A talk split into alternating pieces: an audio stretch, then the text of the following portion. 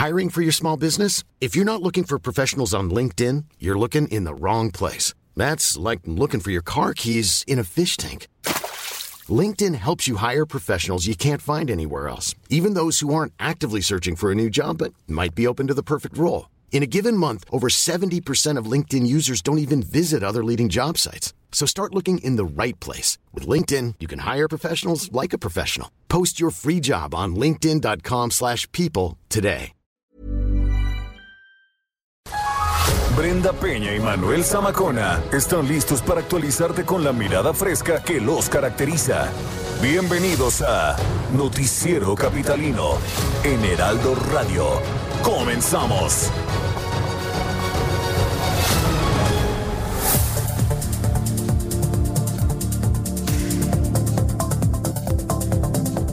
Hay una ventanilla única para facilitar trámites a nuevos establecimientos en la Ciudad de México. Policías salvan a persona que se quería arrojar de un puente en Azcapotzalco.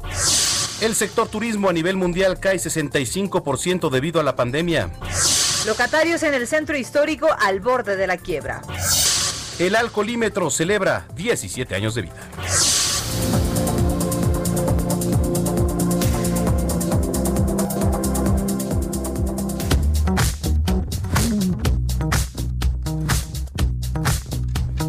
Bueno, de vida no, de haberse implementado. ¿no? Aquí en la Ciudad de México el alcoholímetro, porque pues no es persona, no es persona el alcoholímetro evidentemente, pero sí salva muchas. No de la noche con un minuto, tiempo del centro de la República Mexicana, qué gusto que nos esté acompañando una noche más aquí a través de la señal del 98.5 de FM, bienvenidos al Heraldo Radio, usted sintoniza el noticiero capitalino, es 23 de septiembre ya, Brenda Peña. Definitivamente, querido Manuel Zamacona, gracias por acompañarnos esta mitad de semana aquí en Noticiero Capitalino. Hay mucha información. Puede, ya sabe que puede estar en contacto con nosotros a través de nuestra línea de WhatsApp al 55 47 12 15 69. Repito, 55 47 12 15 69. Escríbanos, póngase en contacto con nosotros. Hoy no llovió en por primera vez en mucho tiempo. Por lo menos es en, estos lares. ¿Sí llovió por allá en tus lares? Sí llovió. Sí, es que, ¿Por dónde? A ver. Por el Ajusco. Por el Ajusco. Es que, ¿sabes qué? Yo veía el cielo negro en esta parte de la Ciudad de México, que estamos transmitiendo desde Avenida Insurgentes, esquina con Félix Cuevas. Em, pero en otras partes de la ciudad sí, sí llovió. Entonces, pues platíquenos qué tal le fue de lluvia y platíquenos también qué opina del alcoholímetro. ¿No? ¿Qué opina del alcoholímetro? ¿Lo ha agarrado el alcoholímetro? ¿Qué experiencia ha tenido con este sistema implementado ya hace 17 años? ¿Tú te acuerdas cuando se implementó el alcoholímetro? No, yo no vivía ah, aquí en la Ciudad de México. pero pues sí, la verdad es que también ha tenido, hay algo que hay que celebrarle. Ha sido poco negociable esta parte de voy al Torito, vas y de todas formas tienes que, aunque pagues tu amparo, tienes que regresar a cumplir tus horas. Han caído de Cualquier ¿eh? cantidad de político actores. Cualquier cantidad de gente de la farándula y ninguno se salva del torito. Es ¿eh? raro, más bien casi prácticamente imposible de que te zafes del torito, cosa que me parece bastante, bastante bien, porque pues es también de los pocos programas que han salvado muchas vidas y comprobado, ¿eh?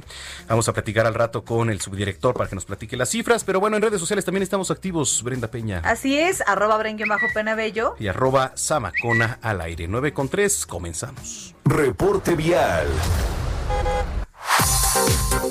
Vamos a las calles de la Ciudad de México. Gerardo Galicia, ¿qué nos tienes? Buenas noches.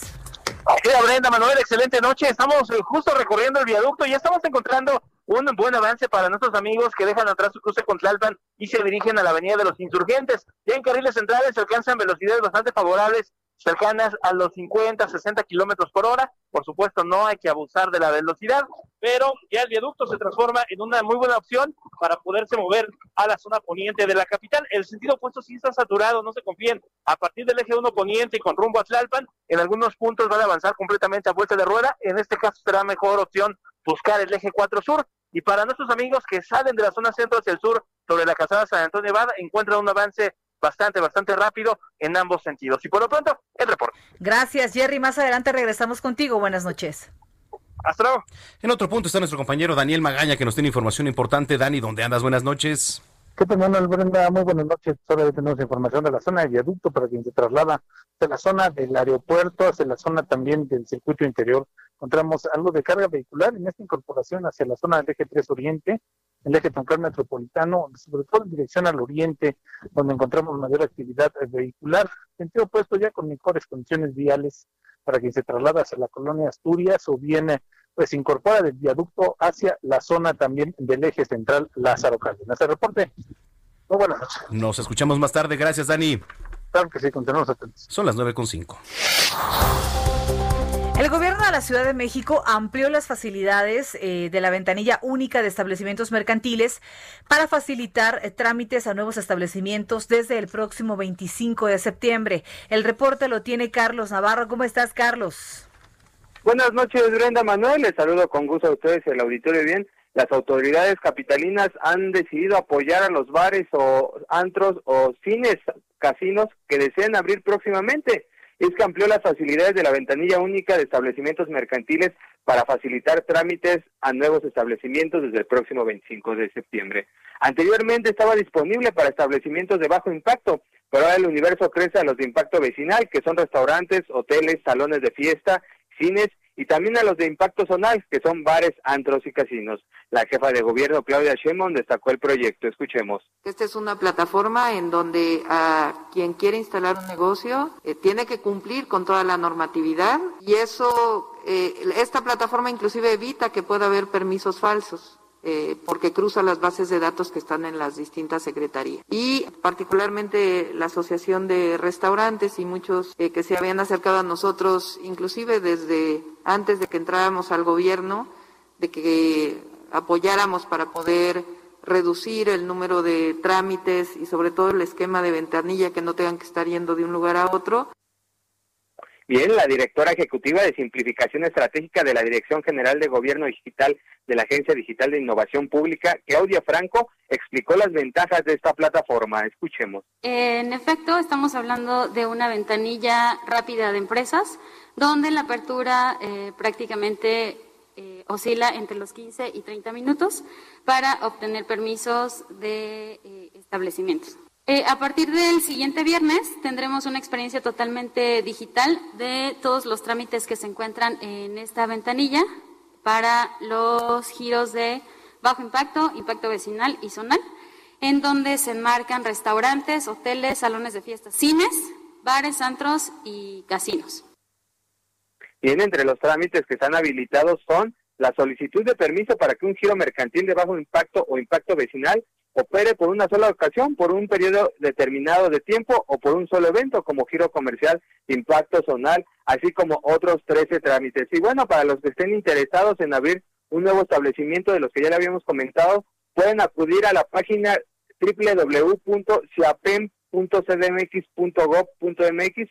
Les repito, ciapem.cdmx.gov.mx por medio de la cuenta llave CDMX. Pueden habilitar su cuenta en llave CDMX y poder iniciar los trámites para crear un nuevo negocio. Por otro lado, comentarles que policías capitalinos salvaron a una persona que pretendía arrojarse de un puente de la alcaldía Escapozalco. Con un diálogo disuasivo y técnicas de persuasión adecuadas, los, los efectivos evitaron que el joven de 23 años de edad intentara dañar su integridad física cuando se encontraba en un puente peatonal en la colonia Unidad Habitacional Xochinahuac. El hombre fue valorado por paramédicos con el diagnóstico de esquizofrenia, por lo que decidieron esperar a sus familiares y fue su madre de más de 60 años que llegó por el joven. Destacarles que incluso hoy en, el, en la edición impresa del Heraldo de México publicamos que entre abril y junio de este año, en comparación con el mismo periodo, se han duplicado los intentos de suicidio en la Ciudad de México. Es, en esta ocasión se registran 33, mientras que en el periodo comparado son 17, entonces es una situación alarmante que en medio de esta emergencia sanitaria se estén aumentando los, los intentos de suicidio. Hay un tema muy muy complicado con, el, con la salud mental que está afectando la emergencia sanitaria. Prenda Manuel, la información que les digo. Pues sí, es, es, terrible porque ya hemos visto varios casos y hemos eh, contado aquí también del tema de, los suicidios y ahora, Carlos, en el, en, la, en, el tiempo de la pandemia, pues está más difícil. Hemos, hemos hablado con expertos y la verdad es que los casos siguen aumentando, ¿eh? Incluso eh, eh, cubriendo la, la Secretaría de Seguridad Ciudadana, nos llegan a cada rato ya boletines de que los elementos han evitado los suicidios Normalmente cuando no estaba la pandemia ocurría esto con menor frecuencia, ahora lo vemos más frecuente. Híjole, bueno, pues esperemos que pronto, pronto todo vuelva a la normalidad. Gracias como siempre, Carlos, un abrazo. Hasta luego, buenas noches. Hasta luego, ya son las nueve con diez. Mire, a ver, le voy a platicar algo. Aquí no, no nos gusta, querida Brenda Peña, quemar absolutamente nadie, pero tenemos la obligación. que se deje. Tenemos la obligación de decirlo y, tome pues eh, sus previsiones. Hay un análisis de la Procuraduría Federal del Consumidor, que es la Profeco, que está publicado en la revista del Consumidor. ¿Usted consume salsa katsup? Normalmente, o sea, esta salsa de tomate. Bueno, pues la salsa de tomate en presentación de 320 gramos de la costeña, le digo, no me gusta quemar, pero tenemos una labor periodística que hacer y así se lo estamos diciendo. La presentación de 320 gramos de la costeña tiene 58% de azúcar y de ese total el 42% es jarabe de maíz de alta fructuosa nada más para que sepa lo que están consumiendo. El consumo de azúcar y de jarabe de maíz es dañino, evidentemente, para la salud, no brinda nutrientes, además de que las calorías que está aportando no sacían, por ello, pues se le conoce como calorías vacías, ¿no?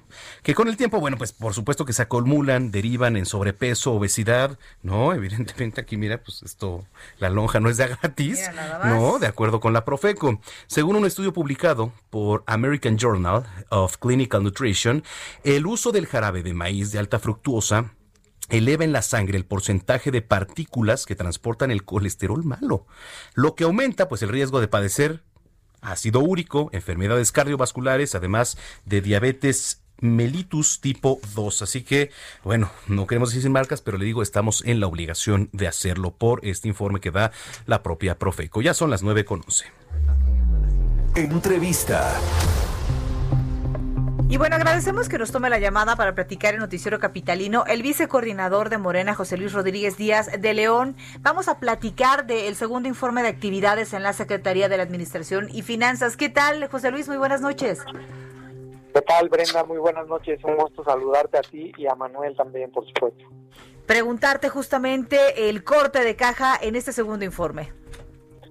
Bueno, hemos tenido la oportunidad de escuchar y recibir el informe de la Secretaria de Administración y Finanzas del Gobierno de la Ciudad de México, en donde, bueno, por supuesto que hay temas y datos importantes. No ha sido una etapa o un proceso sencillo el 2020.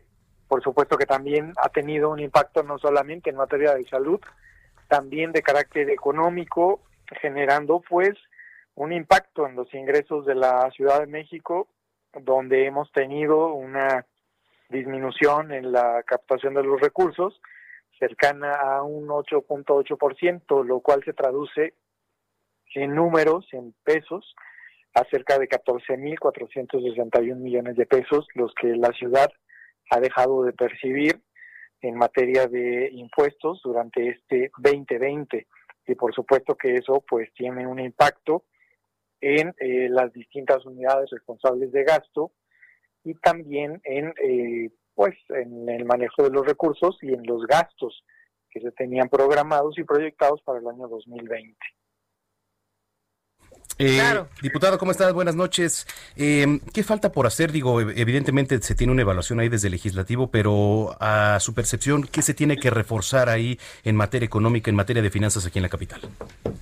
Bueno, eh, afortunadamente hemos tenido una política fiscal que tiene que ver también con un manejo eficiente de los recursos. Se está haciendo más con menos, eso también es importante decirlo. El tema de austeridad ha sido fundamental. Hoy se puede visualizar de manera mucho más clara cuál es la utilidad y la eficiencia de eh, generar una política pública de austeridad, porque de no haber contado con ella tendríamos un impacto verdaderamente grave.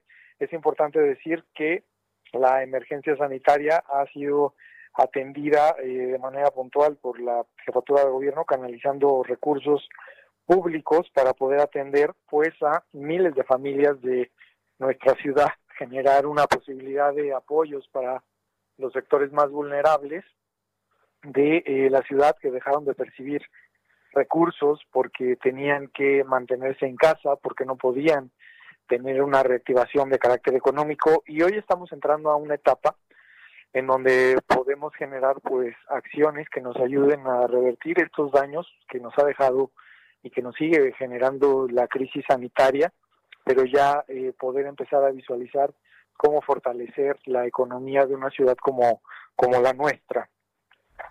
Ahora, le, hablando en legislatura este, y procuración justamente del bienestar social aquí en la capital, eh, pues ¿qué nos espera en próximas, en próximas legislaturas y próxima toma de medidas ahora que estamos atravesando esta pandemia por COVID-19? Pues efectivamente tenemos que generar eh, acciones también legislativas que nos ayuden a atender las emergencias de mejor manera que no nos agarren como nos agarró a todas, a todos esta pandemia eh, de sorpresa 2020 y que podamos empezar a articular acciones de manera coordinada en el ámbito legislativo, en el ámbito ejecutivo, inclusive en el ámbito judicial, que también tuvo un impacto bastante considerable, y que podamos con base en ello tener mecanismos mucho más eficientes para reasignar recursos, para poder generar acciones de respuesta inmediata, para poder tener la posibilidad de generar acciones mucho más efectivas para la población a la que eh, nos debemos como responsables, como servidores públicos, como tomadores de decisiones. Me parece que el legislativo tiene tareas muy importantes a realizar al respecto. Diputado, aprovechando que lo tenemos en la línea, ¿qué viene ahora como temas prioritarios ahí en, en la Asamblea? Bueno, ahora Cámara de Diputados. Bueno, pues vamos a tener la oportunidad de abordar temas eh, importantes para la ciudad. Vamos con una iniciativa en favor de el derecho a la identidad para las infancias trans de nuestra ciudad para poder generar ya la reforma de carácter legal que les permita eh, tener la identidad que les corresponde. Vamos con el, eh, la conclusión del proceso para el Instituto de Planeación y Perspectiva Democrática de la Ciudad de México. Vamos a tener la oportunidad y la posibilidad de avanzar en el tema de Fiscalía Electoral, de Fiscalía Anticorrupción.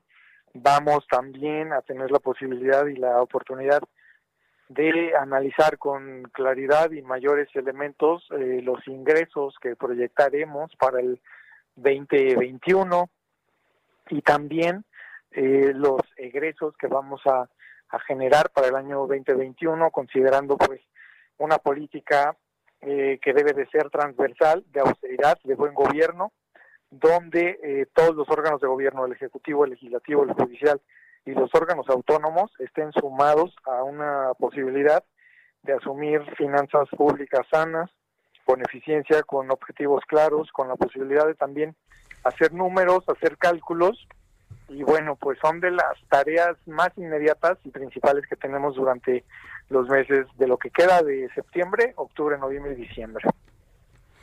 Muy bien, diputado, pues vamos a estar dando seguimiento. Este está difícil el tema de, de, las finanzas, sobre todo, pues que también estamos viviendo tiempos difíciles, ¿no? Poco a poco hay que salir adelante y pues desde la responsabilidad del legislativo también hacer lo propio para que todo esto camine de la mejor manera. Gracias como siempre, José Luis, y pues estamos en contacto. Muy amables, gracias por la oportunidad. Manuel Brenda, un abrazo, buenas noches. Gracias.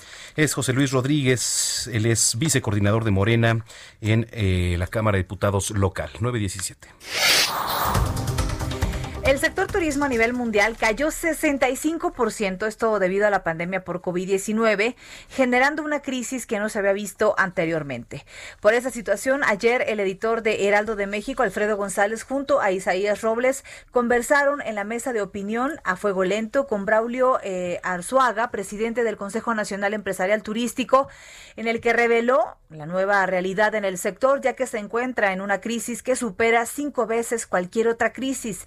Menciona además en entrevista que aún a pesar de que el continente americano ya veía venir esta crisis, no se supo capitalizar, siendo marzo, abril y mayo los meses pues más trágicos, con las caídas de hasta el 98%. Sin embargo, se cree que, eh, que se crece, eh, sin embargo, se cree, perdón, eh, se tarden de tres a cinco años para recuperar lo perdido. Para esto se lanzaron dos nuevas iniciativas, una la Alianza Nacional Emergente, y la Mesa de Infraestructura Turística, en donde se espera recuperar empleos, reactivar la llegada de los turistas, la sustentabilidad, etcétera. Si quiere escuchar la entrevista completa, puede encontrarla en la página de Heraldo Media Group.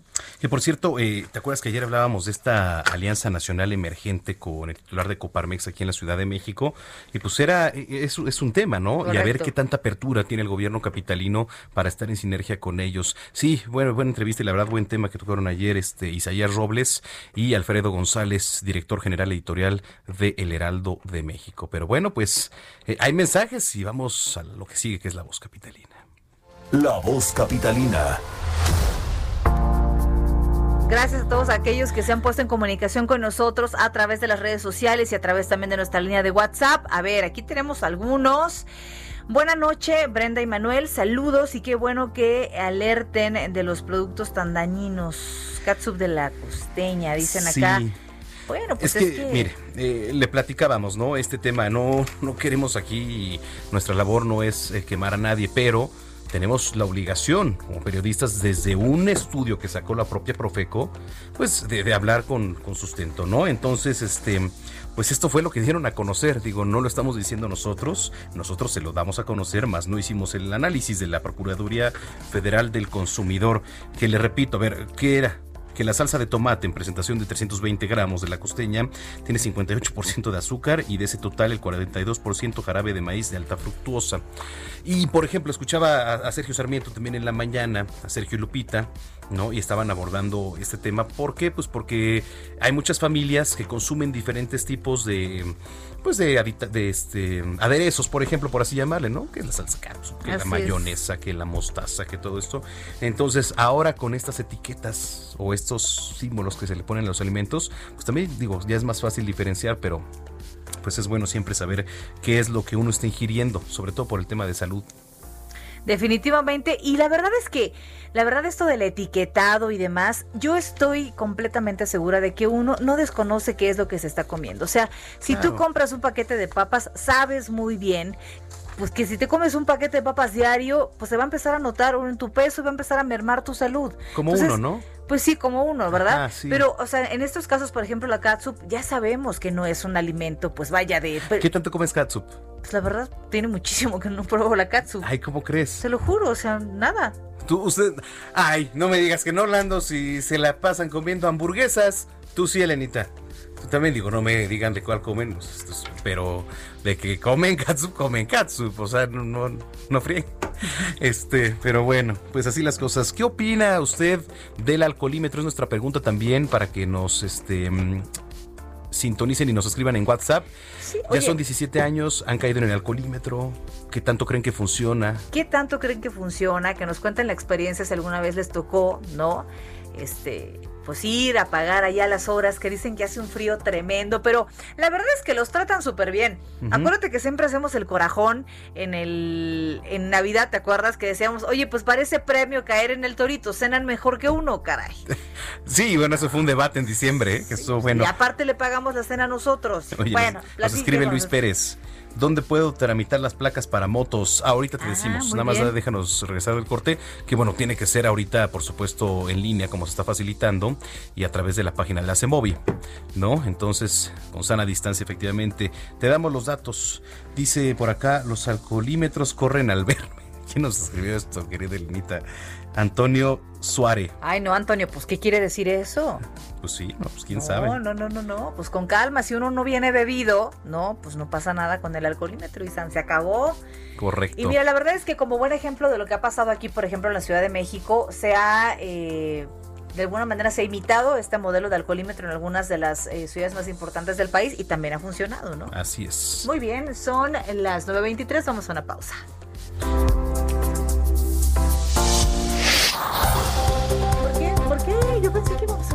¿Qué? Qué bárbaro. Oye, bueno, está bien, sí, pero antes de la pausa información importante. Hasta el día de hoy, rápidamente al corte de caja, tenemos 710.049 casos confirmados de COVID-19 y 74.949 defunciones confirmadas. Digo, nada más, pues es el corte de caja que hacemos aquí para informarle cómo vamos en el tema de COVID, que para nada, que para nada estamos en un panorama alentador. Vamos con otra información, 923.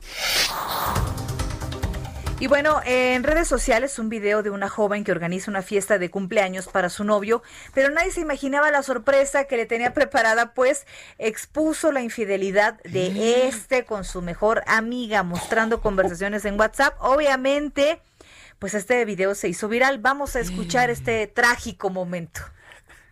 De verdad que yo me siento demasiado emocionada porque jamás en la vida me imaginar que, que mi mejor amiga y mi novio y yo nos vamos a llevar también forma un equipo espectacular. Pero hoy día también quiero que ustedes vean unas palabras hermosas que yo he encontrado, que a mí me han encantado y sobre todo me han hecho ver cómo el amor de nosotros es tan grande, pero tan grande que el de ellos solo sobrepasa. O sea, es, y podrán leer las hermosas palabras que yo he encontrado. Qué exhibidota, ¿eh?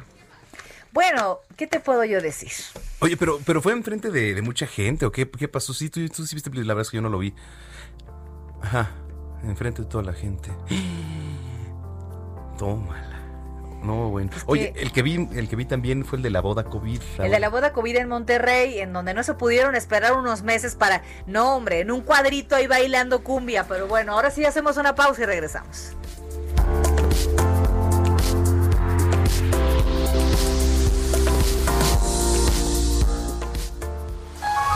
Continuamos después de un corte con las noticias más relevantes de la metrópoli, en las voces de Brenda Peña y Manuel Zamacona, en el noticiero capitalino del Heraldo Radio.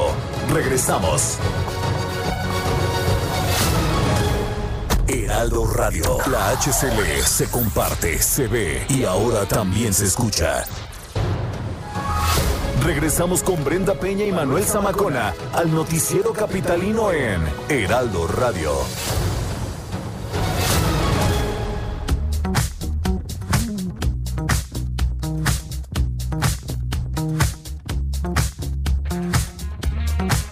Nueve de la noche con 30 minutos. Gracias por acompañarnos en Noticiero Capitalino, el Heraldo Radio 98.5 pues vamos a iniciar esta segunda media hora de información. Gracias a aquellos que se comunican con nosotros. Oye, mañana vamos a tener una entrevista muy interesante ahorita que vi tu libro de eh, comida de insectos. Recetas con insectos. Recetas con insectos. Beverly Ramos. Mañana vamos a platicar con ella. ¿Qué hay? Desde postres hasta botanitas, ¿no? Híjoles, que está cañón. Se conozca Aperitivos. conozca de cada insecto su estacionalidad, formas de recolección, procesamiento, nombre científico, características e información cultural y nutricional. Este, ¿qué tanto te gustan los insectos, Brenda Peña? Nada, cero. Cero. O sea, ni unos chapulines oaxaqueños con limón y sal, con un mezcalito. No hay necesidad. Ay, claro que sí. Yo creo que no hay necesidad. Escamoles, ¿eh? Jubiles, escamoles, nada de eso le entra. Sí, los he comido, pero no ha sido una cosa que yo diga, ay, hoy voy a preparar unos escamoles. ¿Cuándo fue? Hace como un mes que vinieron a este, aquí contigo al programa del Heraldo Televisión. Este, unas personas, eh, digo, gerentes, dueños de un restaurante aquí en la Ciudad de México que vendían pues carne, comida exótica como carne de jabalí, de avestruz, que digo, en mi vida había probado, bueno, la probé, qué delicia, ¿eh? ¿A poco? Qué delicia, pero bueno. yo soy muy tradicional, soy cero aventurada en la parte de la comida, cero aventurada. Bueno, eh, la pregunta de hoy es qué opina del alcoholímetro del programa Conduce sin alcohol. Vamos a estar platicando con las autoridades a 17 años de su implementación. Es importante conocer su opinión, así que llámenos al 55 47 12 15 69 55 47 12 15 69. Son las 9 con 32. Reporte vial. Vamos a las calles de la Ciudad de México. Gerardo Galicia, ¿qué nos tienes? Reporte desde la zona sur de la capital, mi querida Brenda, Manuel, excelente noche. Y tuvimos tiempo de recorrer ya Avenida de los Insurgentes entre Miscuac y las inmediaciones del eje 5 sur. En ambos sentidos ya presenta un muy buen desplazamiento. Pueden utilizarla sin mayor problema. Únicamente que tener precaución con algunos ciclistas. Todavía hay muchos ciclistas en los eh, carriles exclusivos para este medio de transporte. Si van a utilizar el eje 7 sur, el avance es continuo y de hecho también es una excelente opción para poder llegar a la avenida de los insurgentes si dejan atrás la zona de la avenida Universidad. Y estábamos recorriendo hasta hace algunos momentos el circuito bicentenario entre insurgentes y la zona de Universidad. Se mantiene con un buen desplazamiento, sobre todo si se dirigen a la zona oriente de la capital, es donde van a encontrar mayor afluencia de vehículos, pero el avance sigue siendo bastante, bastante rápido. Y por lo pronto, el reporte. Gracias, Jerry. Un abrazo para ti. Muy buenas noches. Vamos de regreso. En otro punto, Daniel Magaña. Adelante, Dani. Así es, Manuel, ahora, ahora tenemos información para las personas que en este momento avanzan a lo largo de la avenida Andrés Molina Enríquez, abandonan la zona centro. Es una buena opción este eje 1 Oriente para las personas que se incorporan incluso de la avenida Plutarco Elías Calles para trasladarse hacia la zona del eje 5 Sur. A partir de este punto, únicamente el bloque de carriles de la derecha pues continúa con dirección hacia la zona sur para que se traslade hacia la zona de la calzada Ermita Iztapalapa o bien pretende incorporarse también hacia la zona del circuito interior en el tramo de Río Churubusco. El reporte, buenas noches. Estamos pendientes, gracias Daniel, buenas noches. Continuamos atentos. 934. Y la situación de los locatarios en el centro histórico de la Ciudad de México es muy preocupante. ¿eh? Están al borde de la quiebra muchos de estos negocios. Manuel Durán tiene este reporte. Manuel, ¿cómo estás? Muy buenas noches. Muy buenas noches, Brenda, Manuel. Eh, pues en efecto, hoy platicamos con algunos locatarios del centro histórico y bueno, nos hacen el, el diagnóstico por el cual están pasando los constantes cierres del, del primer cuadro, ya sea por la pandemia, las marchas, plantones, incluso actos oficiales, pues tienen al borde de la quiebra cientos de locatarios. Eh, algunos son sitios con décadas de tradición en el primer cuadro, incluso con casi un siglo de operación y que ahora están cerrando por falta de clientes y porque las vallas, las calles cerradas y las restricciones sanitarias, pues han prácticamente parado el consumo. María Elena Yasmín Lozano, quien opera el primer restaurante vegetariano de la ciudad, ya, ya tiene este restaurante 96 años de tradición refirió que las medidas de reapertura no han sido suficientes y los apoyos prácticamente han sido nulos para las rentas que deben de pagar eh, la, la, gente en estas en esta zona a veces tasadas en dólares y dice que están siendo ignorados por por lo por el gobierno y que tuvieron que meter una carta hace dos meses para que la los atendiera la jefa de gobierno y que tienen la cita programada para el próximo mes y la autoridad del centro histórico solamente se ha dedicado a, programar los cierres y a informarles cuándo deben abrir o cerrar. Y en tanto, calles como Madero, el corredor peatonal Madero y otras más de, de esas características, pues tienen los locales cerrados. Hoy precisamente cuando entraba la marcha o bueno, el plantón de del movimiento de frena, pues todo Madero estaba prácticamente cerrado, eh, Brenda Manuel. Y es que mira, imagínate, o sea, de por sí la situación es difícil y ahora para los locatarios del centro, que pues muchos de ellos viven al día al día, ¿no? Este, ahí en, sobre todo eh, los del comercio informal, hay muchos en el centro histórico que también pues no les dan una resolutiva en cuanto a instalarse de manera formal desde hace bastante tiempo, ¿eh? Sí, y estamos hablando, eh, como nos platicaba Lozano, estamos hablando que son mm, que son empresas medianas a, pequeñas, que no son grandes cadenas, incluso dice que entre ellos ya por la desesperación se cuentan esas leyendas urbanas en donde dicen que los quieren sacar, los quieren expulsar del centro para que lleguen grandes cadenas comerciales. Eh, entonces ya no ya no tienen ninguna salida, son restaurantes, papelerías, eh, tiendas de conveniencia, eh, estos que, que prácticamente sacan lo del evento, que ya tienen mucho tiempo operando en las, en las calles históricas del primer cuadro. Definitivamente, y aquí el llamado, por supuesto, a las autoridades. Bueno, la verdad es que, Manuel, lo hemos dicho desde que empezó esta parte de la pandemia, se les habían dado algunos apoyos, habían tenido este acceso incluso a despensas y todo eso, pero no hay un recurso que pueda pues alcanzar durante tanto tiempo. ¿Cuántos meses llevamos ya de pandemia en esa situación y cuánto tiempo llevan sin tener un ingreso? O sea, les dieron una despensa, un par de despensas, pero hace cuánto tiempo, ¿no? A lo mejor una entrega de un vale de tres mil pesos, pero estamos hablando de meses y meses y de días en los que pues la familia tiene gastos, por supuesto, ahora que estuvo el regreso a clases. En fin, la verdad es que hay personas que en esta pandemia por COVID-19, créame, la están pasando y la están pasando muy mal, este Manuel. Así es, este, en el mejor de los casos han recibido apoyos a crédito de 25 mil pesos, no para todos, pero tomando a reserva el dato que, que estas, estas, estos locatarios ya que se están organizando de manera alterna, tomando a reserva su dato, dice que hay, que hay por lo menos 300 locales que ya prácticamente están en la quiebra y ya cerraron definitivamente. Bien, gracias por platicar con nosotros de este tema. Manuel, seguiremos pendientes y en contacto contigo. Hasta luego. Muy buenas noches, son las 9.38.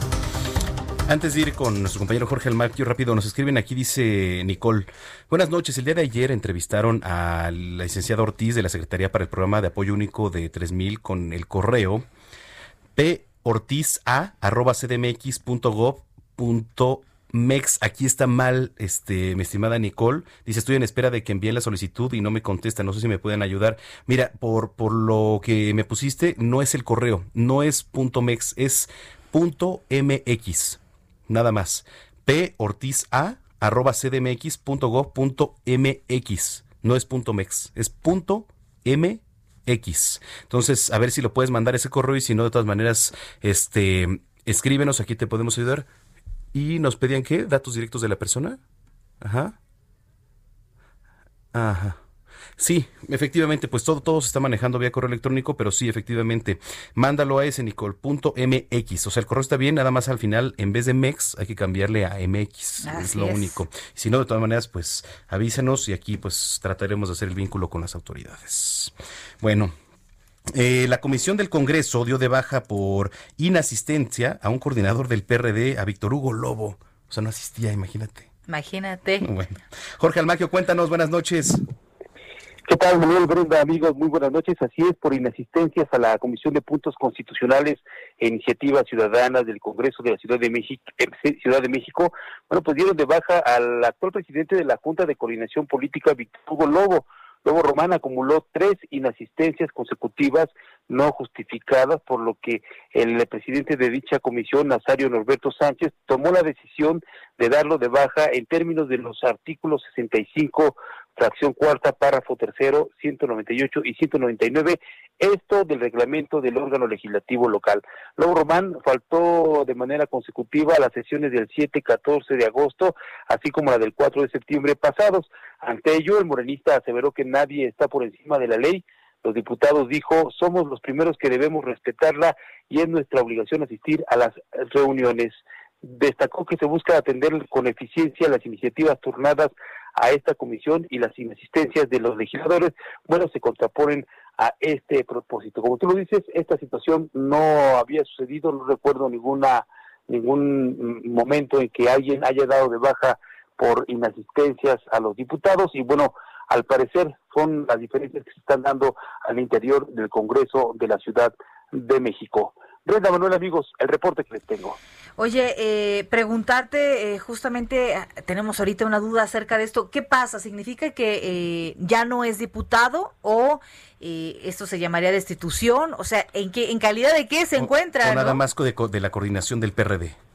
No, no, no, se le baja como integrante de la Comisión de mm. Puntos Constitucionales. Él sigue siendo diputado, no hay ah. ninguna modificación, solamente que ya no forma parte de esta comisión como parte del Partido de la Revolución Democrática. Él continúa siendo coordinador del PRD, Víctor Hugo Lobo es actualmente el presidente de la Junta de Coordinación Política de todo el Congreso Capitalino y bueno, pues esta fue la situación que está, pero no se había dado antes que se diera de baja por inasistencias. Víctor Hugo Lobo, que también, pues recordarás, Jorge El que él fue en su momento delegado, ¿no? Aquí en la Ciudad de México, pero bueno, pues así las cosas en el Congreso. Eh, ¿De dónde era diputado? ¿Estamos en, en, ese, era de Álvaro Obregón o de, este, no me acuerdo? Hidalgo? No, no, no, espérame, es que tengo aquí de, de dónde era Víctor Hugo Lobo, que ahorita me voy a acordar. Él, es, él es eh, pues ha sido eh, delegado de Álvaro Obregón, precisamente. Álvaro Obregón, sí, claro, claro. Gustavo Madero. Gustavo sí, de Gustavo Madero. ¡Lotería! No, sí. no qué bárbaro. Entre los tres no le damos. No, es que ya no me acordaba de qué alcaldía, bueno, ahora alcaldía.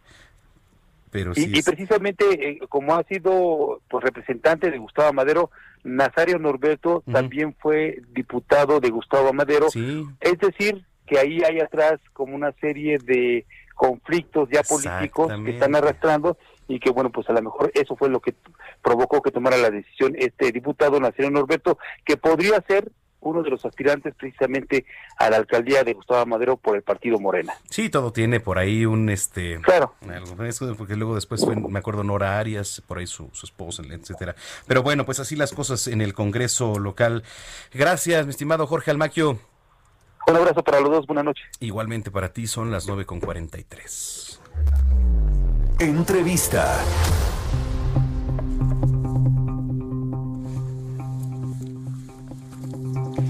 Bueno, el programa Conduce sin alcohol llegó a la celebración de sus 17 años en operación, ya lo hemos venido platicando.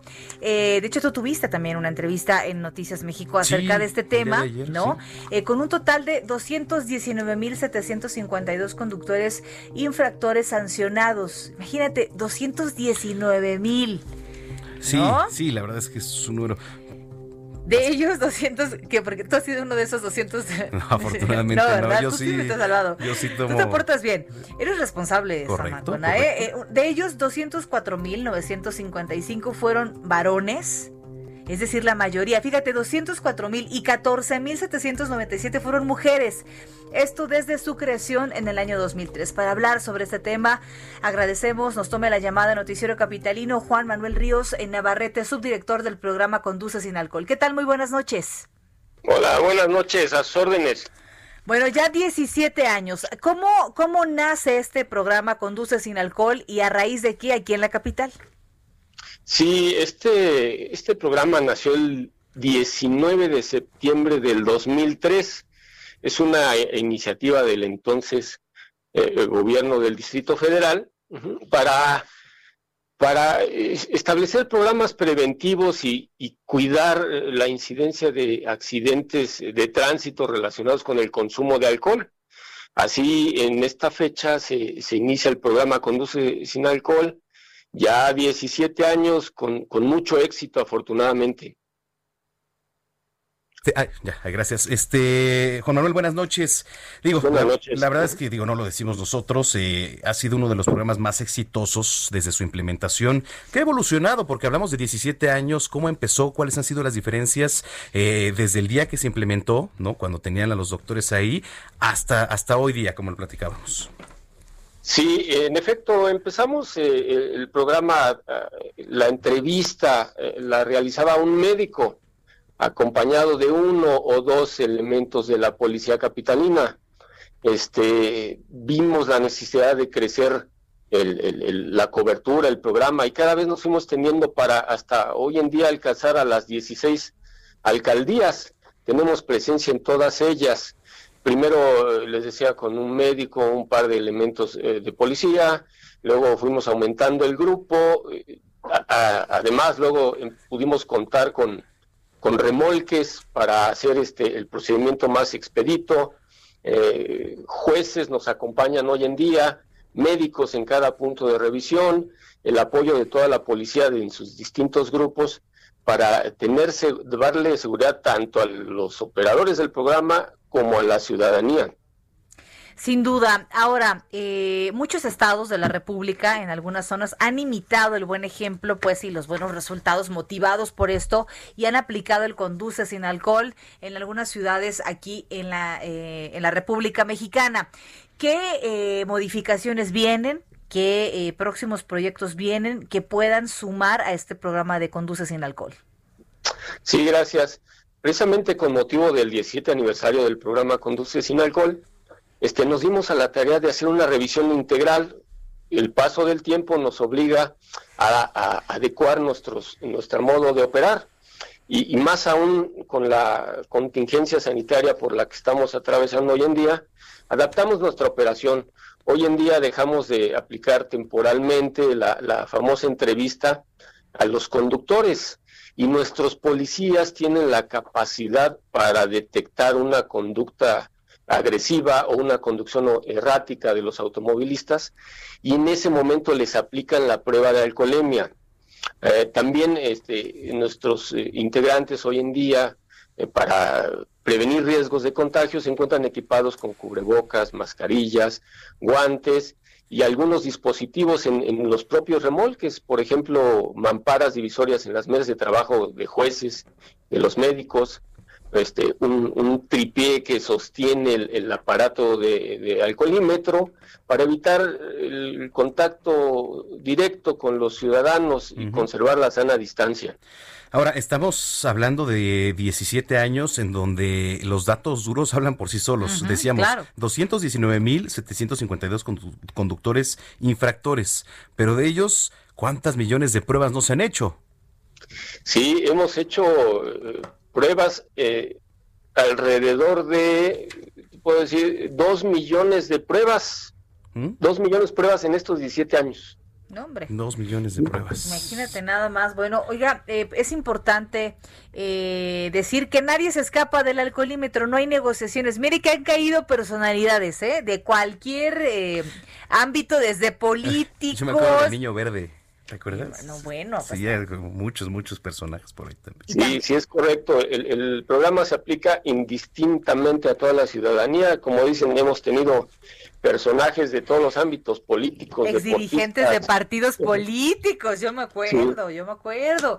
Bueno, pero eh, la verdad es que creo que es importante el llamado a la conciencia. Me gustaría justamente, eh, Juan Manuel, que le eh, tomaras el micrófono justamente de Noticiero Capitalino y dirigieras un mensaje a la población que nos escucha.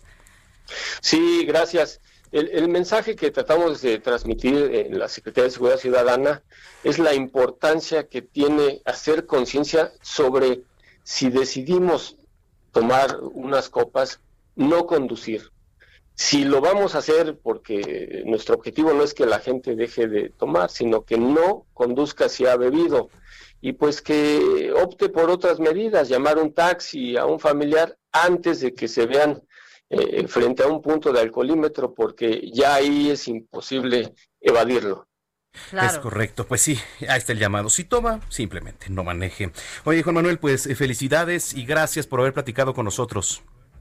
Gracias a ustedes. Es eh, Juan Manuel Ríos Navarrete, subdirector del programa Conduce sin alcohol. Escríbanos, todavía están abiertas nuestras líneas para ver qué es lo que opina de este programa. 9.50. Deportes con Roberto San Germán.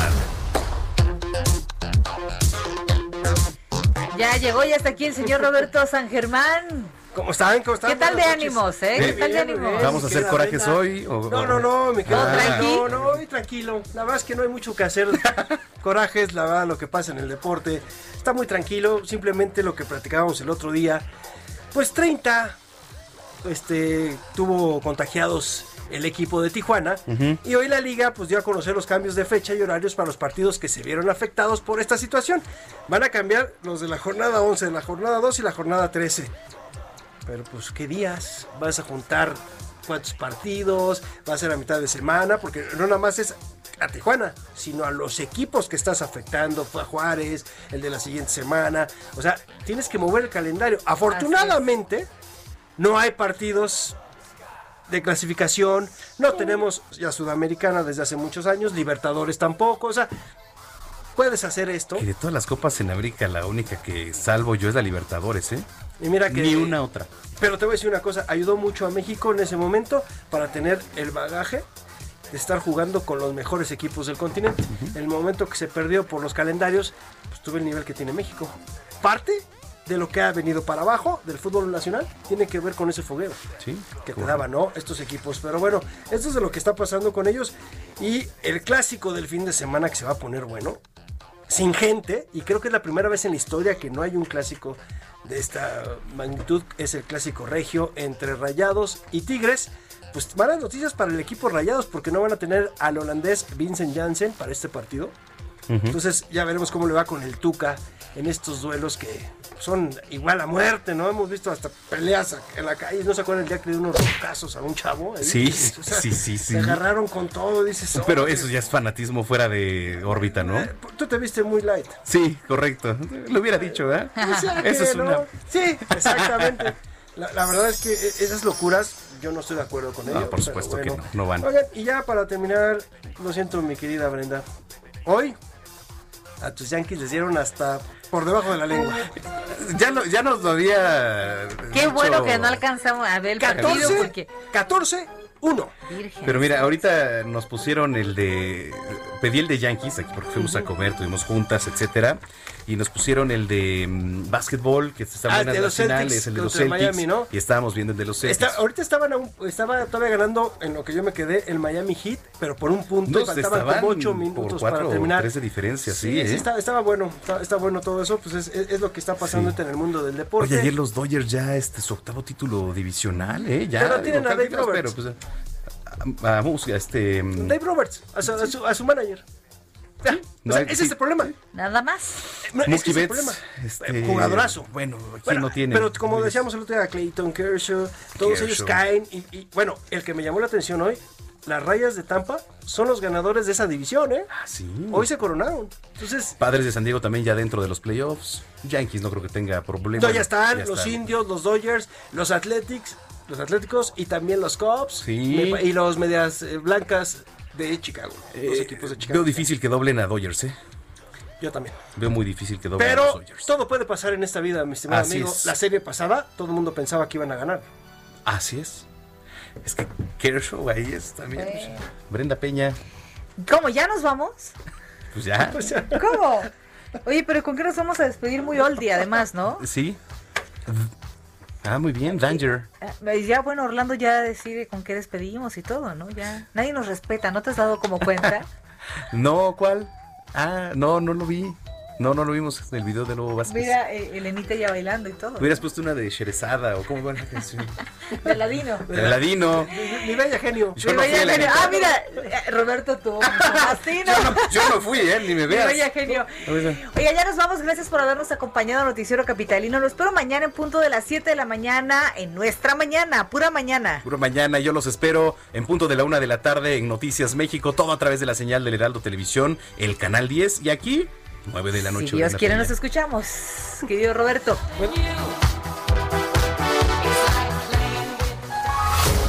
Estás informado con las noticias más relevantes que acontecen en la metrópoli.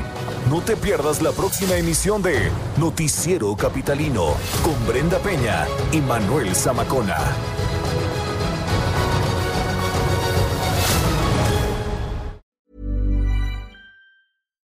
Would you like to look five years younger? In a clinical study, people that had volume added with Juvederm Voluma XC in the cheeks perceived themselves as looking five years younger at six months after treatment. Look younger, feel like you. Add volume for lift and contour in the cheeks with Juvederm Voluma XC. Reverse signs of aging by adding volume to smooth laugh lines with Juvederm Volure XC. For important safety information and to find a licensed specialist, visit juvederm.com. That's J U V E D E R M.com. Not for people with severe allergic reactions, allergies to lidocaine, or the proteins used in Juvederm. Common side effects include injection site redness, swelling, pain, tenderness, firmness, lumps, bumps, bruising, discoloration, or itching. There's a risk of unintentional injection into a blood vessel, which can cause vision abnormalities, blindness, stroke, temporary scabs, or scarring. Talk to a licensed specialist to find out if it's right for you.